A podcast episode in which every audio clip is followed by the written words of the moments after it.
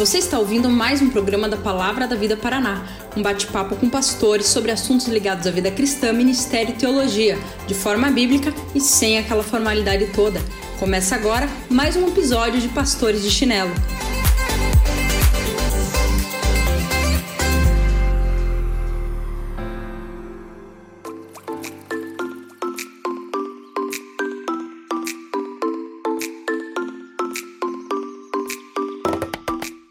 E aí, galera? Estamos aqui mais uma vez, pastores de chinelo, para trazer para você reflexões bíblicas, porém sem aquela formalidade toda, de maneira que todos possam entender. Esse é o nosso papel, esse é o nosso desafio.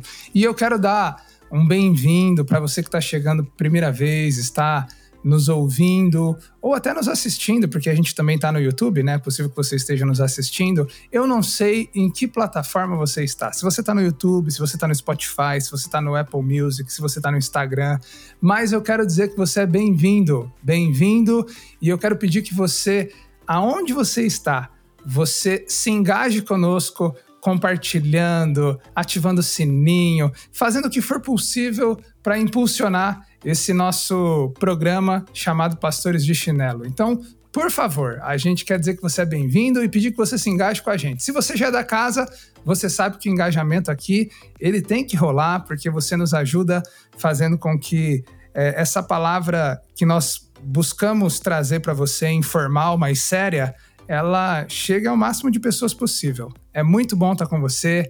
Hoje a gente está aqui para falar de um tema que é intrigante, um tema que nos instiga e um tema que eu diria o seguinte: tá no top 5 das perguntas que mais fazem a nós cristãos, confrontando a nossa fé. Pode escrever, tá no top 5. Quando alguém te pergunta sobre a sua fé, o tema de hoje tá no top 5. Qual é então o tema de hoje, sem enrolação? A mensagem da igreja não é ultrapassada?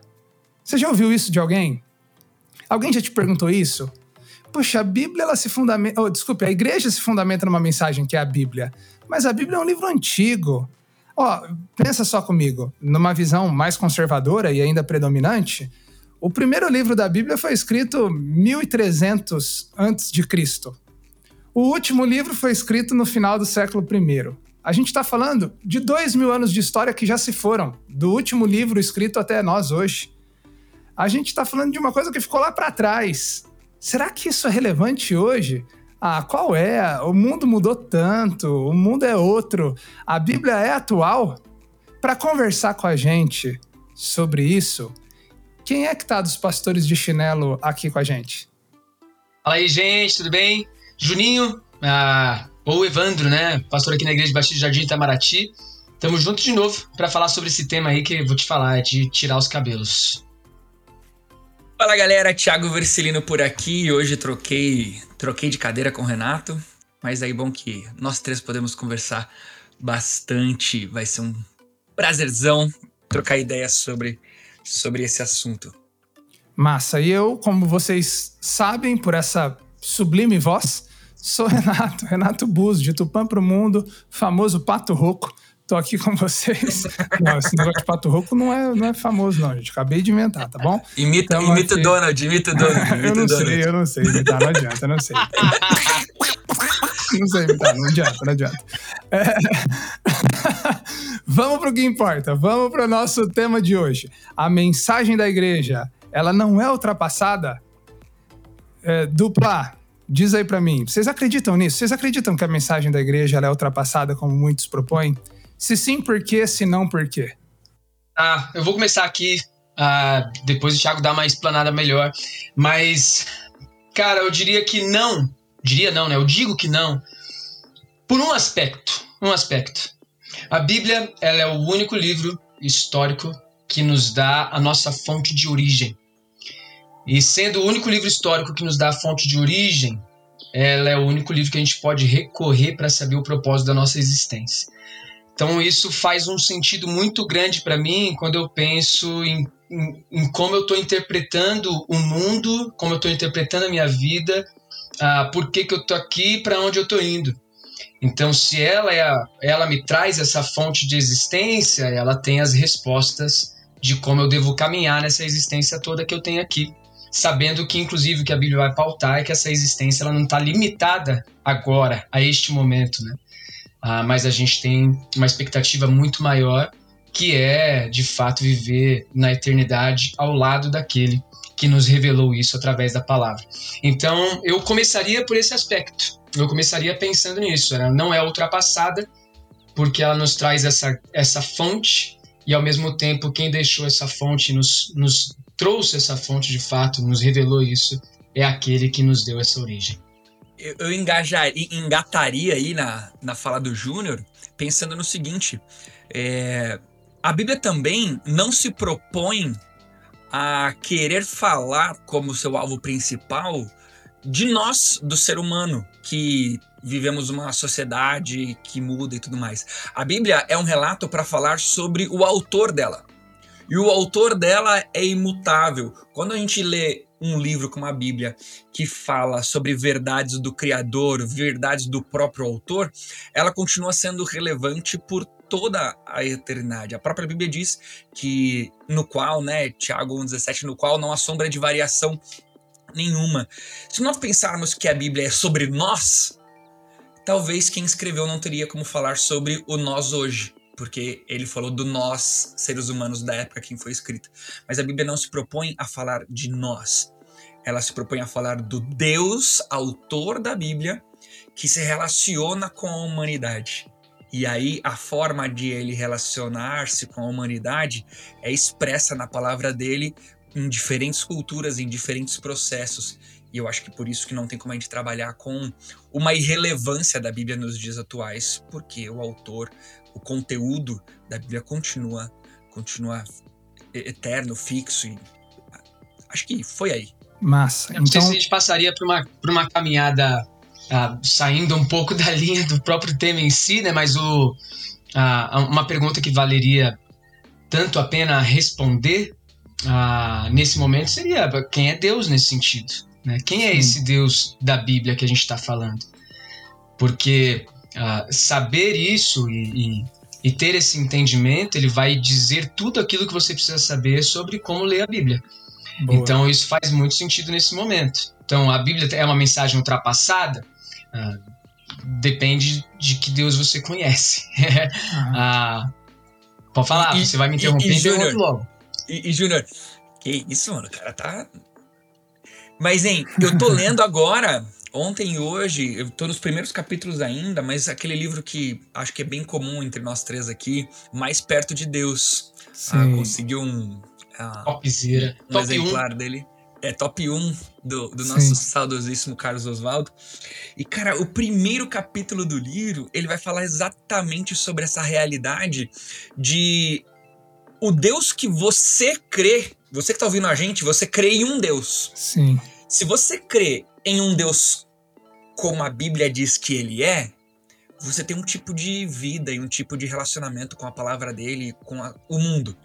Agora, se você crê em um Deus diferente, porque todos nós cremos em um Deus, resta saber se cremos num Deus que a Bíblia diz que é ou um Deus que a Bíblia não diz que é. E isso impacta cada um de nós seja no dia em que a Bíblia começou a ser escrita, seja nos dias de hoje. Se eu não conheço a Deus, isso tem um impacto direto na minha história, um impacto direto no meu dia a dia. E aonde eu conheço esse Deus? Na mensagem que não fica ultrapassada nunca, porque a mensagem é sobre esse Deus e é a palavra dele. Sabe o que é legal um nisso? detalhe aí. Fala pode aí, falar, pode falar, Júnior. Não, falar. só um detalhe no que o Thiago falou nem todo mundo crê em Deus. Mas filosoficamente a gente poderia falar que sim, porque se você não crê, não crê num Deus que a religião ou que alguma religião diz, ah, você está se colocando nessa posição de Deus filosoficamente. Né? Então é só para dar uma, uma alinhada aí ah, nesse, nesse ponto, mas só para parênteses, né? Fala aí, Renato. Cara, e dá a cutucada que se você não crê em Deus nenhum, você é o Deus da sua própria vida. É, Exato. Não, muito legal isso que vocês estão colocando, porque isso faz com que a gente afirme de que a mensagem da igreja não é ultrapassada, porque a mensagem da igreja é a Bíblia. E a Bíblia é um livro que é sobre um Deus que é eterno e imutável. Se a Bíblia é um livro sobre um Deus que é eterno e imutável, a Bíblia ela vai estar sempre, sempre, sempre, sempre atual. Ela vai ser sempre útil, porque ela não é um livro sobre nós, ela é um livro sobre Deus. E isso é muito legal. E aí, dentro disso, esse livro que o Tiago citou, Mais Perto de Deus, apesar de ele ter mencionado o Carlos Oswaldo, nosso professor, que sempre falava desse livro, esse livro é do A.W. Tozer. E o A.W. Tozer, ele tem uma frase que é, é muito significativa sobre isso que nós estamos falando, que ele diz assim, o que você conhece sobre Deus é a coisa mais importante sobre você. E aí a gente entra, entra nisso que o Júnior colocou, da Bíblia como a nossa origem, a nossa fonte de existência. Deixa eu dar mais uma frase, mais uma frase do Tozer, que se pá a gente leu no mesmo, no mesmo livro. Ah, ele diz assim: o tamanho da noção que nós temos de Deus necessariamente determinará a nossa qualidade de vida. Por que, que a Bíblia, então, dentro disso, ela não é ultrapassada? Porque ela é um livro sobre Deus e quando nós conhecemos a Deus, nós conhecemos a essência de quem nós somos. E a essência de quem nós somos, ela é atemporal. A Bíblia é um livro que ensina quem Deus é e como a nossa existência só tem significado nele. Deus nos fez com uma identidade muito clara, Deus nos fez para vivermos uma perspectiva de vida muito clara. Deus nos deu um chamado muito claro que é viver para Ele. Então, quando nós conhecemos a Bíblia, nós conhecemos quem Deus é, logo nós nos identificamos nessa história, né? Então, não tem como ser ultrapassado, porque os tempos mudam, mas Deus não muda, logo o seu propósito para nós também não muda. O homem é o mesmo. Ontem, hoje e sempre, né?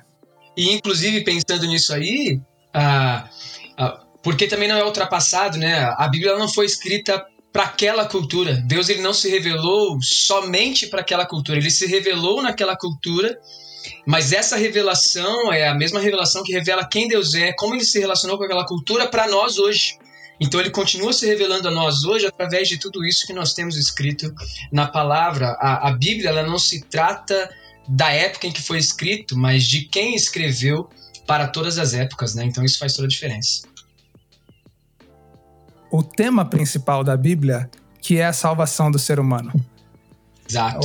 O, o a redenção tema, dele. Né? A redenção. O tema salvação, o tema redenção, ele exige que todo homem, em todo tempo, em todo momento, responda sobre ele. Porque o que você entende sobre essa redenção vai dizer muito sobre quem você é. Então, a Bíblia é um livro que fala como o homem pode se relacionar com Deus. E isso que é o, legal, independente do tempo em que ele viva. Porque a Bíblia é um livro que nos ensina a conhecer a Deus, a conhecer a nós mesmos e conhecer a vontade de Deus. Por isso que a gente precisa citar 2 Timóteo 3,16. Textinho básico para nós, né? Toda a escritura é inspirada, é inspirada por, Deus, por Deus. Útil para o ensino, para a repreensão e assim vai. Ela é útil para tudo, para nos corrigir, para nos ensinar, para nos exortar.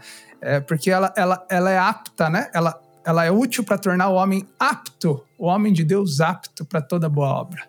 E é, eu Legal, sei que é a né? função do Renato hoje, mas o cara faz isso toda hora e fica. Né, eu quero dar uma de host aqui, embalar e ficar empo, em, em, emendando os assuntos, mas claramente essa questão da Bíblia é inspirada por Deus e nós trabalhamos sobre a necessidade de conhecer a Deus, esse quem Deus é, a maneira como se relaciona com a humanidade que, ao duvidarmos da relevância da Bíblia nos dias atuais, duvidamos da relevância de Deus nos dias atuais.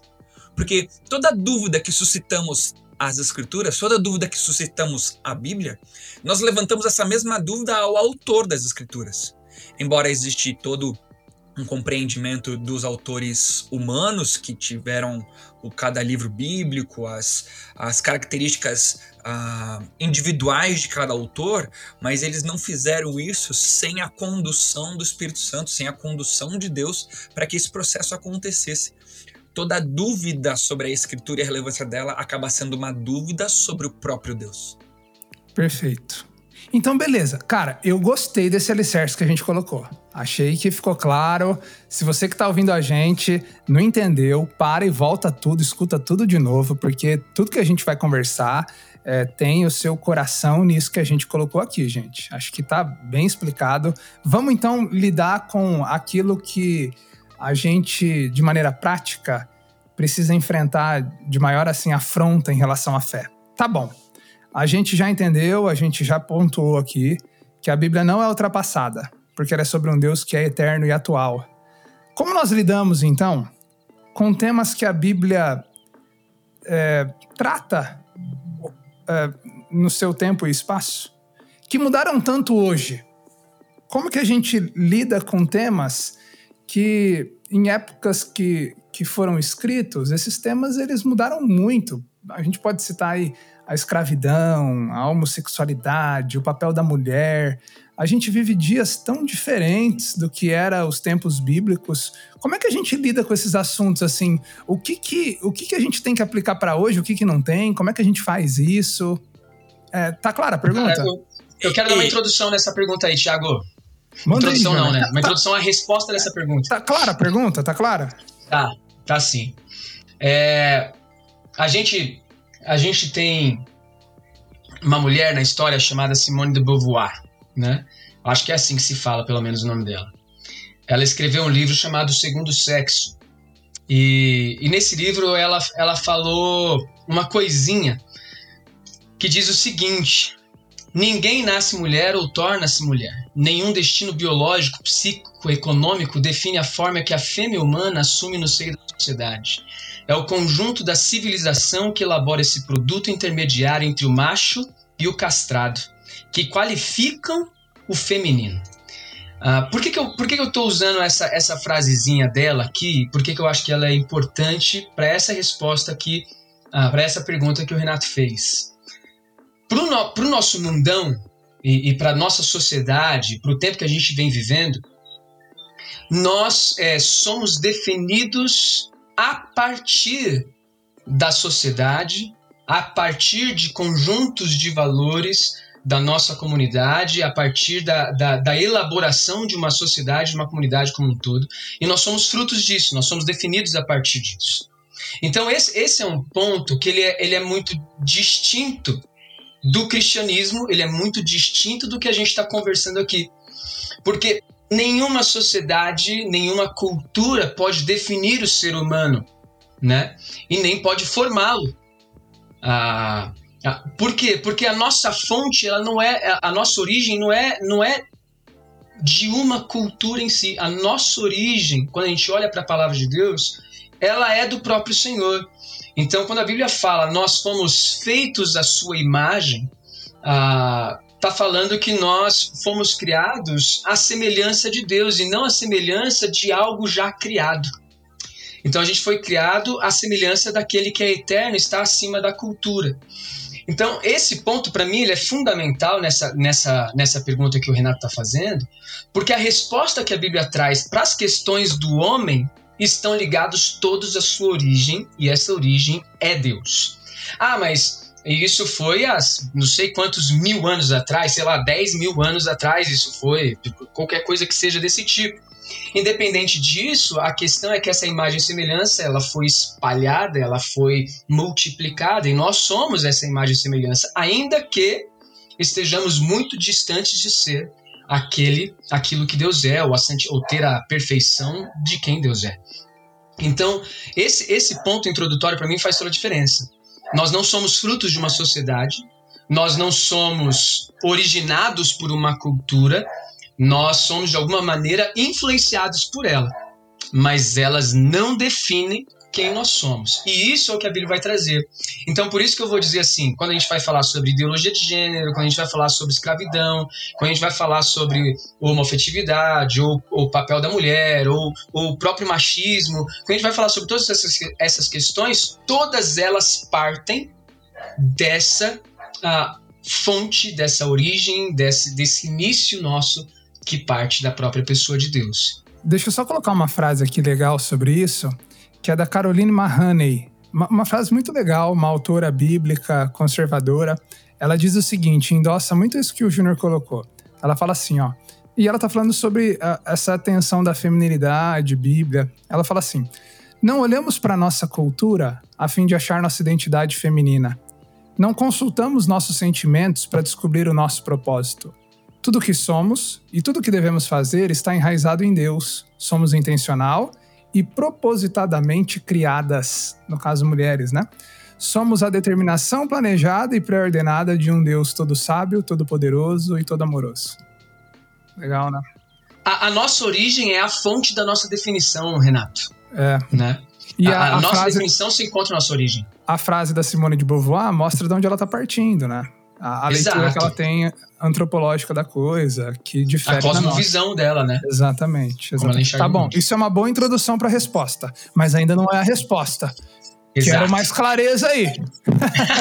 a gente traz, Renato, aquilo que a gente também já citou no começo, não quero ser repetitivo, mas uma maneira mais prática de olhar para aquilo que a gente já falou sobre o Deus da Escritura e tudo mais, que é o seguinte: se nós talvez olharmos para cada lugar que aparecem esses temas mais espinhosos, que a gente tem mais dificuldade de transpor as épocas na hora de fazermos a leitura, se nós falarmos que a Bíblia está com a intenção de falar diretamente desses assuntos, talvez a gente encontre alguns desses problemas de transpor os conteúdos. Agora, se nós lembrarmos que já falamos que é a maneira como Deus vê e esse Deus não muda, como Deus se relaciona com esses assuntos, daí fica mais fácil de gente entender que o conceito, o princípio que existia na hora de tratar esses assuntos, ele é transportado para os dias de hoje. Não é sobre o assunto em específico em si, mas sobre como Deus se relaciona com o assunto, o que Deus quis sobre esse assunto. Talvez usar um exemplo infantil aqui, né? Em que até em alguns outros episódios a gente já citou, né? Quando vamos ler a Bíblia e olharmos para as histórias do Antigo Testamento e valorizamos muitas vezes os personagens dessas histórias, ao invés de valorizar o Deus que conduziu cada um desses personagens. Hum. Não é ser forte e corajoso como Sansão, mas é ser santo como o Deus que exigiu a santidade uh, de Sansão. Não uhum. é ser uh, muito inteligente como Salomão, mas é almejar a inteligência que o Deus de Salomão poderia dar para ele, né? O, Renato, o, o, Juninho tá dando uma risada aqui porque eu acho que na igreja canta essa música lá no Ministério Infantil. Esses dias, essa música infantil, tá ligado? Eu falei, o que é isso, cara? Isso aí, não. Aí basta aqui, né? como Sansão, amigo de Deus como Abraão, muito inteligente como Sal. Mas isso é, é, é legal porque se fosse sobre essas coisas, talvez vai ter, tipo assim, como é que eu vou ser forte como Sansão? Não existe ser forte igual Sansão era. É, a Bíblia está ensinando eu a malhar cada vez mais para ser forte como Sansão? Não. O que Deus estava sendo revelado? Mesma coisa, o que está sendo revelado sobre Deus nesses assuntos? Talvez. Fala, Júnior, que daí eu ia, ia trazer um exemplo. Acho que, eu acho que esse ponto é legal, porque a gente está tá olhando para a Bíblia e, e a gente está pensando assim, qual, qual é a maneira de interpretar a palavra de Deus, né? Ou interpretar a Bíblia. A gente tem várias, várias uh, linhas teológicas de interpretação e a gente vai olhar a interpretação da Bíblia, a hermenêutica da Bíblia a partir da, das minorias, a hermenêutica da Bíblia conservadora e por aí vai. Mas uh, o ponto é que a Bíblia ela não se, ela não está se referindo ou deixa eu formular melhor essa frase, né? A Bíblia não tem como centro a pessoa do homem. A Bíblia tem como centro a pessoa de Deus, né? E, e ah, como essa reconciliação entre homem e Deus acontece e como Deus quer que ah, as coisas aconteçam em nossas vidas a partir daquilo que Ele revela. Então, o, o ponto central da palavra é Deus. E eu acho que isso faz muito sentido. Acho não, né? Isso faz porque, muito sentido. Até porque, Júnior, desculpa, a gente interpreta a Bíblia segundo a perspectiva que o autor tinha de intenção na hora de escrever. Exato. E não de acordo com o que o leitor. A Bíblia não tem que ser interpretada através do que eu estou lendo e aonde eu estou hoje. Ela tem que ser interpretada através de qual era a intenção do autor quando escreveu. Não, e, e, e a parte desse ponto, né? Por exemplo, a gente vai falar sobre se a gente for falar sobre escravidão, a palavrinha doulos, né? O que, que ela significa na, na cultura, na época, né? Se a gente for ler ah, obedeça ao seu Senhor hoje, olhando para o termo escravidão da maneira como a gente a interpreta hoje, isso vai trazer um problema muito sério para a gente do que seria ou do que é o, o relação senhor-escravo na, na época e, por exemplo, na, na carta de Filemão ali, mas eu acho que a gente vai tratar um pouquinho mais para frente nisso. O que eu acho legal ah, da gente já emendar, Bíblia, já ia emendar, né? O que eu acho legal da gente nessa interpretação bíblica, como olhar para a palavra e, e ter esse, ter a Deus como centro nisso tudo, é que mostra para nós o seguinte: nós não somos seres autônomos. Nós somos seres dependentes. A, a nossa existência é dependente. Ela é dependente de Deus. Ah, mas eu não creio em Deus. A sua existência é dependente de um conjunto de fatores que devem estar finamente alinhados, porque senão a gente deixa de existir em, em milésimos. Né? Uhum. Então, assim, eu, nós cremos que o Deus, ah, o Deus da Bíblia, é quem nos sustenta e que faz a gente permanecer vivo agora. Então, assim, nós não somos seres autônomos, nós somos seres dependentes. E não só fisicamente, nós somos seres dependentes no que tange a tudo. Emoções, intelecto, físico e por aí vai, volitivamente. Então, tudo isso envolve a nossa dependência de Deus. Quando a gente para para pensar nisso, uma coisa que a gente precisa analisar, por exemplo, nas perguntas que nós temos hoje, é a maneira como eu me enxergo. Eu falei um pouquinho da ideologia de gênero um pouquinho atrás, mas eu volto a citar. Como eu me enxergo faz muita diferença do como ah, eu fui criado para ser, do porquê eu fui criado da maneira que eu fui criado e quem está dirigindo a minha história nesse sentido, ou de quem eu dependo para viver aquilo que eu fui criado para ser. Então eu não sou um ser autônomo que defi, de, decido viver da maneira que bem entendo. Eu sou um ser dependente que sigo as instruções daquele que me dá a capacidade de viver aquilo que ele projetou para ser. Nesse sentido, a gente olha para Gênesis, Elder Cardin fala muito isso, né? A Gênesis a, apresenta a criação das coisas em como elas devem ser, né? Não simplesmente o surgimento delas, mas como elas devem ser. Não é, não é um relato histórico só. Sim. Exatamente. Então, isso faz muita diferença, faz muito sentido para a gente começar a pensar sobre os vários, vários aspectos da nossa vida. Qual é o meu papel social hoje? Né? Não é o que eu bem entendo ou o que eu bem decido. Tem tudo a ver com aquilo que me está revelado na Bíblia e como isso aponta, de alguma maneira, para a glória de Deus. Né?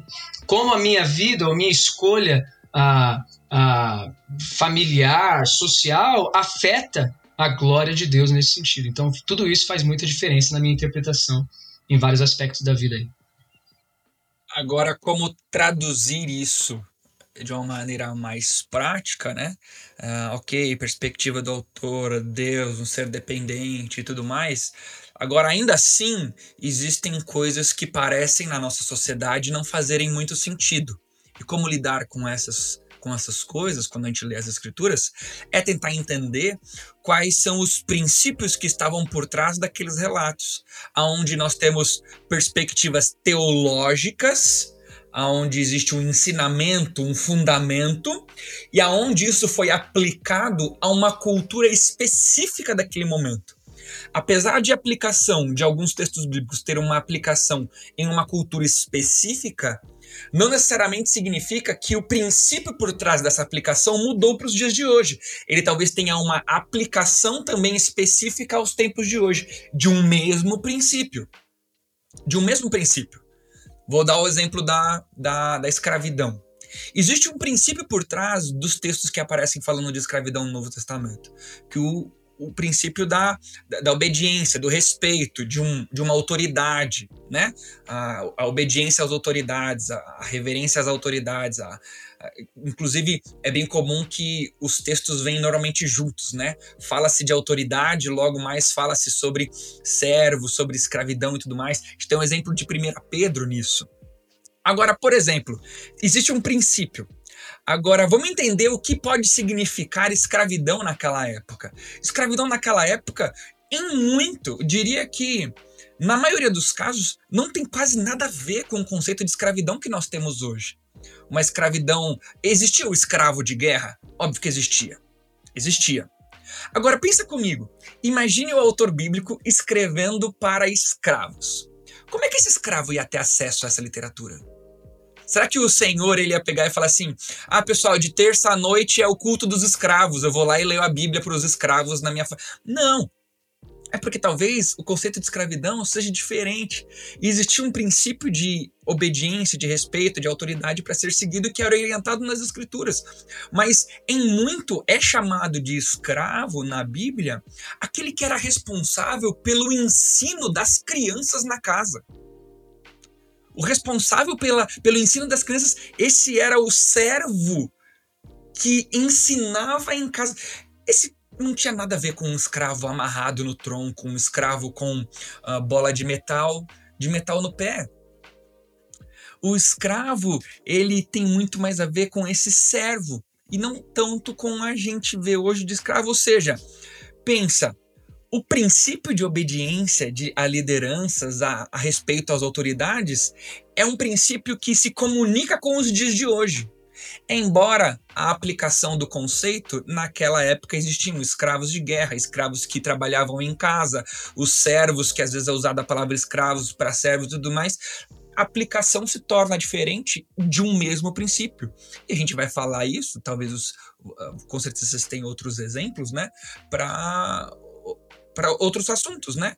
O, o que, que se entendia sobre aquele princípio naquela época e aplicação naquela cultura e o mesmo princípio hoje aplicação em outra cultura. Eu penso que, posto isso que vocês têm colocado, é muito importante a gente, então, deixar claro para o pessoal que a gente tem que saber discernir na Bíblia o que é um princípio teológico do que é um princípio cultural da época e o autor está fazendo a teologia aplicando aquela cultura. Vou vou dar um exemplo para você. Então vamos lá: discernir o princípio teológico do cultural.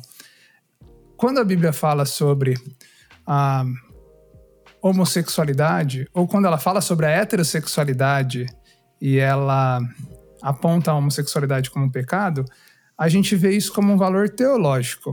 Por que, isso é um princípio teológico? Porque esse princípio ele é repetido de Gênesis a Apocalipse. Se você ler a sua Bíblia de Gênesis a Apocalipse, você vai encontrar a heterossexualidade como desejo de Deus, macho e fêmea. E você vai ver que em momentos diferentes da história há uma luta do, do autor bíblico, do povo de Deus, para que a vontade de Deus prevaleça nesse sentido. É, isso não muda, isso é um valor teológico. Ele é de Gênesis a Apocalipse. Quando você olha, por exemplo, para o papel da mulher, você vê que existe o princípio teológico de que homem e mulher foram criados à imagem de Deus. E isso faz com que os dois sejam iguais diante de Deus e dignos por pertencerem à natureza de Deus, à, à imagem de Deus, né? Porém, quando você olha na história da revelação de Gênesis e Apocalipse, o papel da mulher na sociedade, ele vai mudando. Ele muda. A mulher do Antigo Testamento, ela é considerada pelo judeu muitas vezes inferior a um, a um cachorro. No Novo Testamento, Jesus vem e vai tomar água no poço no deserto em Samaria com a mulher samaritana. Percebe o que eu estou querendo dizer? Existe o princípio teológico de quando é quando o assunto de Gênesis a Apocalipse ele é intocável. Ele é intocável. Isso aqui é teológico. Isso aqui a gente não pode negociar. Agora, quando é um valor cultural, você vê que ele muda ao longo do tempo, mas ele também tem um fundamento que o sustenta. Por exemplo, quando Paulo está falando sobre o papel da mulher em 1 Coríntios, ele fala em 1 Coríntios capítulo 11, se eu não me engano, que a mulher que fala tem que falar com a cabeça coberta. Aí logo depois, em 1 Coríntios ainda, ou, ou, ou para Timóteo, na igreja de Éfeso, ele fala que a mulher tem que aprender em silêncio. Pô, que Paulo contraditório é esse, entendeu? Ela tem que falar ou ela tem que ficar quieta? Percebe? Aquilo é cultural. E, e, dentro de um mesmo, uma mesma época, em contextos diferentes, ele está aplicando diferente. Mas é interessante que em 1 Coríntios 11, ele ensina pra gente que o que está em questão é homem e mulher são iguais diante de Deus, assim como Cristo e Deus são iguais, mas existem funções diferentes. Assim como ah, é, entre Deus e Jesus. É, é esse o argumento de Paulo em 1 Coríntios 11. Há funções diferentes, há funções diferentes entre homem e mulher. E precisa ser respeitado o fato de que o homem foi feito para tomar a frente de algumas responsabilidades e a mulher caminha ao lado dele nesse sentido. Eu estou falando sobre essa relação da igreja. Então, vocês estão entendendo a diferença entre princípio teológico, Gênesis e Apocalipse, ele é imutável, não negociamos. E princípio cultural, a escravidão. O que, que Gálatas capítulo 3, é, versículos 26 a 28 ensinam pra gente? Que em Cristo não há judeu nem grego, não há escravo nem livre, não há homem nem mulher, porque todos são um em Cristo. Nós somos iguais, a nossa dignidade é a mesma. Não é uma abolição da escravatura esse texto, né? Exatamente. Pelo contrário, a Bíblia, se você estudar a história dos direitos humanos, a grande base dos direitos humanos na história é a Bíblia. é a palavra de Deus, né? Então acho que é discernir o que é teológico do que é cultural e saber fazer esse exercício. Aquilo que é teológico é inegociável. Aquilo que é cultural, existe um valor, um princípio por detrás que também é negociável, mas há uma aplicação ali na cultura diferente. Como é que a gente faz isso? A gente precisa fazer esse exercício. Senão a gente vai ser considerado como contraditórios, né? Ah, na homossexualidade você fala isso, mas no papel da mulher você fala aquilo. Por quê? Porque existem princípios culturais e princípios teológicos. Eu gosto de um outro exemplo, Renato, que a gente pode pegar ali, por exemplo, as famosas mensagens sobre igreja, e a gente usa Atos capítulo 2 como sendo o exemplo de igreja que deve ser vivido. Só que a gente tem que lembrar que existe um princípio muito legal sobre igreja em Atos capítulo 2. Comunhão, partir do pão, o caminhar uns com os outros e tudo mais. Mas se a gente pega uh, o desenvolvimento de Atos, vão se encontrar outras igrejas já. Igrejas diferentes. O padrão estabelecido de igreja não é igreja de Atos 2.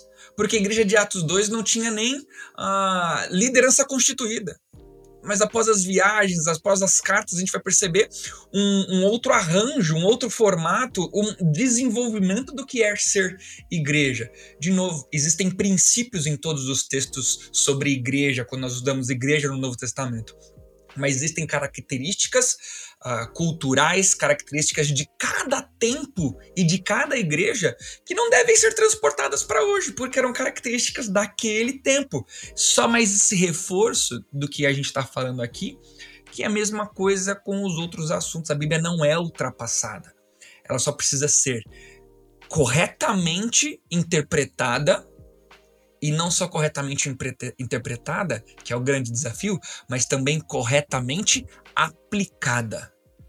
Corretamente interpretada e corretamente aplicada, não tem como a Bíblia conter uma mensagem ultrapassada. O ponto a ser considerado também, olhando para tudo isso, é, é, a gente olhar, por exemplo, para Antigo Testamento, Novo Testamento, a criação, queda, redenção, né? Então a gente vê homem sendo criado, homem e mulher sendo criado à imagem de Deus, ah, é, perfeitos, santos, e vem o momento da queda em que eles transgridem a vontade de Deus, eles decidem seguir o próprio curso do coração, e então toda a humanidade sofre com essa queda no sentido de desfrutar, desfrutar não, né, de vivenciar o distanciamento de um relacionamento com o Criador. Vida disfuncional, mais... né? É o quê? Uma vida disfuncional. Uma vida disfuncional. Então, essa vida distante do Criador faz com que cada vez mais nós nos tornemos ah, distantes ou diferentes daquilo que nós fomos projetados para ser. Então, quando a gente olha para a redenção, que é o, o, tópico principal aí no Novo Testamento, na pessoa de Jesus, a gente vê a redenção de todas as coisas. Então a gente vê a redenção do homem. E aí, por exemplo, o, o que é ser uh, um, um homem de verdade? Né? A gente não pode ter como parâmetro a nossa cultura para ser um homem de verdade. A homem de verdade é aquele cara que é agressivo.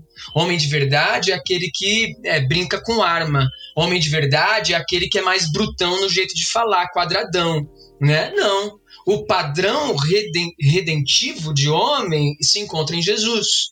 E aí a gente poderia olhar o que é um homem de fato, ah, que Deus quer que nós sejamos projetados para ser. São aqueles que servem como Jesus serviu. São aqueles que, ah, de alguma maneira, apresenta a, a glória de Deus para aqueles que estão ao seu lado. É, então a gente olha, é, é o servo humilde, né? Não é aquele orgulhoso, não é aquele prepotente, não é o fortão, mas é aquele que se entrega. Então a gente olha, peraí, o, o, o homem ele é, re, ele é ele é redimido quando ele olha para a pessoa de Jesus. E, e, a mesma coisa a mulher, né? Ela é redimida quando ela olha para Cristo. Porque não tem como a gente encontrar quem somos, e isso até é uma, uma, uma, uma das apostas que, que tem no, no, no feminismo, se a gente for falar para dizer assim, que é uma das apostas é a destruição do patriarcado, por exemplo, que aí a mulher vai poder se encontrar em quem ela é. Só que a mulher não se encontra em quem ela é quando o homem deixa de existir ou quando o patriarcado é, é destruído.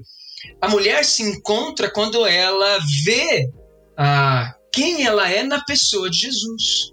Ou seja, ela ela tem de novo a, a oportunidade de ter a imagem de Deus sendo refletida na, na vida dela. Então isso faz muito sentido. Isso faz eu eu é, é, eu sou definido a partir da obra de Jesus Cristo naquela cruz, né? Eu sou redimido a partir disso. Ah, e aí a gente olha para Filemão, acho que Filemão é um bom exemplo disso quando a gente olha para a escravidão, por exemplo. Ah, ah, Filemão ali a gente tem ah, Onésimo ah, fugindo né, da, do, do seu senhor Filemão. Paulo tem um encontro com esse Onésimo, evangeliza Onésimo, Onésimo aceita Jesus, tem um encontro com Cristo ali, é salvo, redimido pelo Senhor, e Paulo fala o seguinte, volta lá agora. E ele escreve uma carta e manda para Filemão e fala, olha, recebe-o como irmão, né? E a ideia aí é, não existe mais relacionamento senhor-escravo, existe relacionamento irmão-irmão, existe relacionamento entre filho de Deus e filho de Deus, existe relacionamento entre redimido e redimido. Então isso faz muito sentido. Ele não está falando assim, ó, vamos acabar com a escravidão, mas ele está falando aqui, olha assim, a partir desse momento não existe mais esse, essa diferenciação entre vocês, porque agora vocês são um em Cristo. E aí faz muito sentido o texto de Gálatas 3 que, que Renato compartilhou, que em Jesus somos ah, um só, né? Isso é muito legal. Muito, muito. Faz, faz toda a diferença. E aqui só uma parênteses também. Não faz sentido a gente querer lutar por tanta coisa nesse mundão se a gente não lutar para que as pessoas conheçam aquele que vai redimir indivíduos, né? Porque a sociedade ela vai continuar caindo cada vez mais. É, uma coisa que veio no meu coração enquanto eu estava ouvindo a gente falar é que talvez uma coisa que seja difícil para nós entendermos, eu queria só fazer uma, uma fala aqui de uma fala aqui de como é que eu vou falar de, de não é de compaixão, como é que é, não é simpatia, como é que é aquela palavra? É que, quando me identifico com o outro. Empática. Eu, empatia, isso. Uma, uma, palavra empática aqui com quem tá ouvindo a gente. É que talvez para mim, Júnior e Renato, pelo menos desde que somos amigos, né, que nos conhecemos no seminário, seja muito difícil trabalhar com a ideia, o que passa pela mente de alguém que questiona a relevância das escrituras nos dias de hoje. Isso nunca passou na minha cabeça. Eu, desde que eu me dou por gente, eu olho para a Bíblia, abraço a Bíblia e acredito em tudo que ela fala e nunca questionei. Eu não sei, talvez você que está ouvindo a gente, como que essa fala ela está sendo, está encontrando morada no seu coração? Como, que os princípios que talvez você esteja questionando de relevância da Bíblia nos dias de hoje possa estar tá encontrando com aquilo que a gente está falando hoje? E eu queria dizer para você que a fala nossa aqui, aí me corrijam se eu estiver falando por vocês de uma maneira errada, ela vai muito de encontro a alguém, de, de pessoas, muito encontro. Ela parte de um pressuposto de pessoas que tiveram poucas dificuldades em aceitar a Bíblia como sendo relevante em todos os momentos, em todos os processos. Então, é, a, a gente te entende no sentido de que vem com a gente, venha desfrutar dessa certeza, dessa paz, desse momento gostoso que é para nós defendermos a relevância que as escrituras têm na nossa vida, na nossa história, uh, imutavelmente em todos os momentos e em todos os tempos. Enfim, eu queria, queria dar essa palavra de. Fez sentido? Essa palavra de como é que quem, quem de fato questiona que não é o nosso caso possa estar tá recebendo essa mensagem. Claro, e olha, já já caminhando para isso que vocês, como vocês dois terminaram a fala de vocês, eu queria que a gente assim, só para cravar isso no coração de quem está ouvindo a gente, quais seriam, assim, é, implicações práticas ou, ou, considerações que quem ouviu tudo isso até aqui precisa é, considerar, precisa ter em mente, precisa aplicar para sua vida? É, quais seriam. É, qual seria a relevância prática que vocês colocariam assim para quem está ouvindo a gente para hoje pensar de repente sobre a sua vida, sobre a vida do outro? O que que essa mensagem que não é ultrapassada e é atual ela precisa fazer com a gente hoje? Como a gente lida com tudo isso? É, eu, eu, eu pensaria da seguinte maneira: o que o está definindo, acho que é uma reflexão, né? Que cada um de nós temos que fazer. O que está definindo minhas lutas? O que está definindo minhas escolhas? Né? É, eu, eu, partindo dessa, dessa leitura do mundo, da nossa existência, eu diria que a nossa, o nosso propósito de existência ele define minhas escolhas. E eu diria que a glória de Deus ela define as nossas lutas. Então eu vou lutar por aquilo que de alguma maneira vai glorificar a Deus.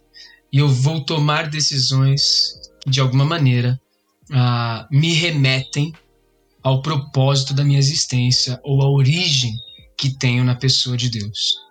Então, uh, a gente fala, né? Poxa, são, são vários questionamentos que nós temos na, na, nossa sociedade hoje, são vários questionamentos que nós temos no nosso coração hoje.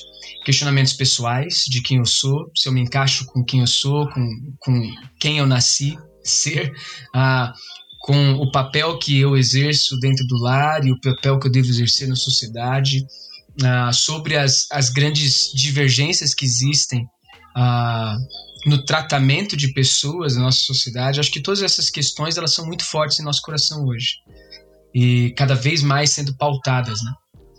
E, e, e, a minha questão, acho que vale a pena refletir sobre isso, é o que tem definido as minhas lutas, ou por que, que eu tenho trilhado o que eu trilho hoje.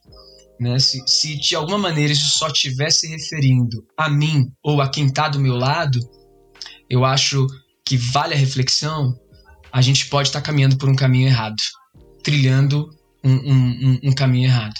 Agora, se eu olhar e perceber que de alguma maneira isso está me remetendo à minha origem, àquele que me criou, ou à, à glória deste Senhor, uh, então eu, eu, eu, continuaria caminhando para essas decisões que eu tenho a tomar e essas lutas que eu tenho a enfrentar.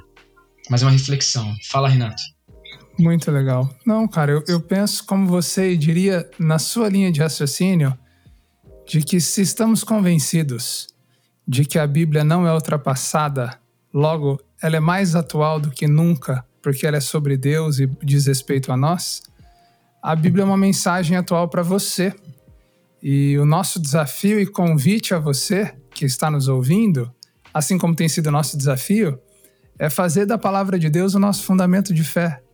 É fazer desse Deus gracioso, amoroso e cheio de graça que se revela na Sua palavra, a nossa fonte de vida. É por isso que, se, se você hoje já conhece esse Evangelho, se você conhece Jesus, o nosso desafio a você é que você mergulhe cada vez mais no conhecimento da palavra de Deus, de maneira que, que Deus use você para convencer outros da necessidade de pensar a sua vida a partir do Criador, que você conduz a sua vida para mais perto desse Criador, enquanto você conhece a palavra, enquanto você conhece a verdade, que isso te conduz à piedade. E para você que de repente está nos ouvindo e tudo isso é meio que uma loucura, o nosso convite para você é que você se renda à palavra de Deus como sua autoridade de fé, como aquela que norteia todos os seus caminhos, como aquela que é uma fonte histórica, autêntica, que tem prevalecido no tempo e no espaço, nos apresentando Deus que você conheça por meio dessa palavra esse Jesus que é Salvador, que é Redentor e que age no tempo, no espaço, em todas as culturas, mostrando como nós podemos nos relacionar com Deus. Eu só quero uh, acrescentar, Renato, o seguinte: às vezes que na nossa, às vezes na nossa fala aqui ficou transparecendo somente que levar a Bíblia em consideração, uh, se agarrar às Escrituras e, e se dedicar a ela, é somente uma questão de fé e ela é relevante até os dias de hoje, somente porque nós cremos que ela é relevante. Mas isso te dá um, um desafio, né? Dá um, um, uma pesquisada, dá um Google. A quantidade de manuscritos que existem uh, de filósofos. Os grandes filósofos que a gente acredita aí, Aristóteles, Platão e tudo mais, uh, e compara com a quantidade de manuscritos que existem da Bíblia e veja como muitas vezes nós damos uh, valor a algo que historicamente é tão menos comprovado do que as, pró próprias, as próprias escrituras. A quantidade de manuscritos bíblicos é infinitamente superior e infinitamente mais espalhadas pelo, pela face do planeta Terra. Isso nos ajuda a entender uh, que não tem como tanta gente na história ter sido feita de bobo sobre a veracidade e a relevância das, das Escrituras. Pensando nisso, não só por uma questão histórica e não só por uma questão de fé, eu relembro só um texto que nós citamos e acrescento um outro, que é toda a escritura ela é inspirada por Deus. Se você não quer duvidar do autor das escrituras, confie nela como sendo relevante e útil para tornar você plenamente apto para qualquer atividade que você precisa exercer no cristianismo. E segundo, queria lembrar ah, do texto de, ah, de 2 Pedro 1,3, né? Que diz que em Cristo, no conhecimento de Cristo, nós alcançamos tudo o que nós precisamos para a vida e para a piedade. No conhecimento de Cristo, a gente alcança tudo. Cara, menina que está ouvindo a gente agora, se está faltando algo na sua história, na sua existência, alguma crise, dificuldade que você esteja lidando, saiba que no conhecimento de Cristo você tem tudo o que você precisa para a vida e para a piedade. Como que a gente conhece a Cristo? Através do lugar aonde ele foi revelado, que é a palavra de Deus, e lugar aonde ele, como Deus, também uh, se revelou. Certamente, por fé e por história, a Bíblia é a solução para tudo aquilo que nós precisamos. Não porque a Bíblia é sobre nós, mas a Bíblia é sobre aquele que promove a solução para todas as questões da humanidade. E aqui, é, pensando um pouquinho, pros, em especial para os crentes, né? Para aqueles que já são da igreja mesmo, a Tito 2.10 tem uma, uma parte muito interessante finalzinho do Tito 2.10 que diz assim: Para que assim vocês tornem atraente em tudo o ensino de Deus, o nosso Salvador. Ele vem numa lista aí de deveres ou de compromisso que o cristão deve ter nos seus, nas suas esferas de relacionamento. E essa, e essa parte do texto é muito legal porque ela fala assim: Poxa, torne atraente a doutrina de Deus. E, e, e, é muito legal. A, a, nossa conduta ela vai apresentar de alguma maneira a, a beleza que existe no evangelho, a beleza que existe na doutrina, né? A gente está muito acostumado a falar, ah, eu tô cansado de doutrina, eu tô cansado de, de teologia e tal, mas a nossa conduta, ela, ela mostra a beleza disso tudo quando nós ouvimos aquilo que Deus está dizendo através das escrituras, né? E, e, a gente precisa lembrar esse, esse conceito de revelação que o Tiago acabou de falar, é o conceito de Deus se tornar conhecido para sua criação e como ele se relaciona com essa criação. Então, como ele se relaciona comigo e contigo através da história, como se revelou e se relacionou com aqueles no passado, com, conosco agora e com aqueles que virão no futuro. Então, ah, acho que isso faz muito sentido. E aí, o versículo 11 de Tito 2 vai dizer: Porquanto a graça de Deus se manifestou Salvador a todos os homens. E a ideia da graça aí é, é justamente esse, esse fazer com que nós consigamos fazer tudo aquilo que nós não conseguiríamos naturalmente. Deus ele nos proporciona essa capacitação por, por meio dele, pela ação dele em nossas vidas. Então, as nossas decisões, as nossas vontades, ah, os nossos sonhos, as nossas lutas, eles, elas devem passar por esse crivo ah, de tornar atraente a doutrina de Deus que nos é revelada, que nos foi dada através da palavra. E aí, um último ponto nisso tudo, a nossa fé, ou a palavrinha fé, ela tem no mínimo três pontinhos a serem tratados aí.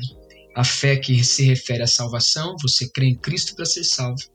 A fé no conjunto de doutrinas, ou seja, aquilo que você crê ah, com tudo aquilo que foi revelado. E a fé nas virtudes, ou seja, aquilo que você adquire com base nesse relacionamento com o Salvador.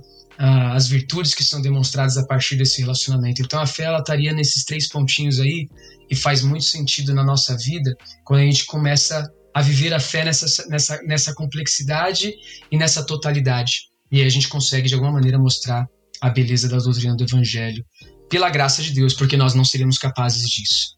Então, várias coisas a serem tratadas aí, mas um encorajamento para você, ah, segue firme aquilo que Deus está direcionando na palavra dele para gente.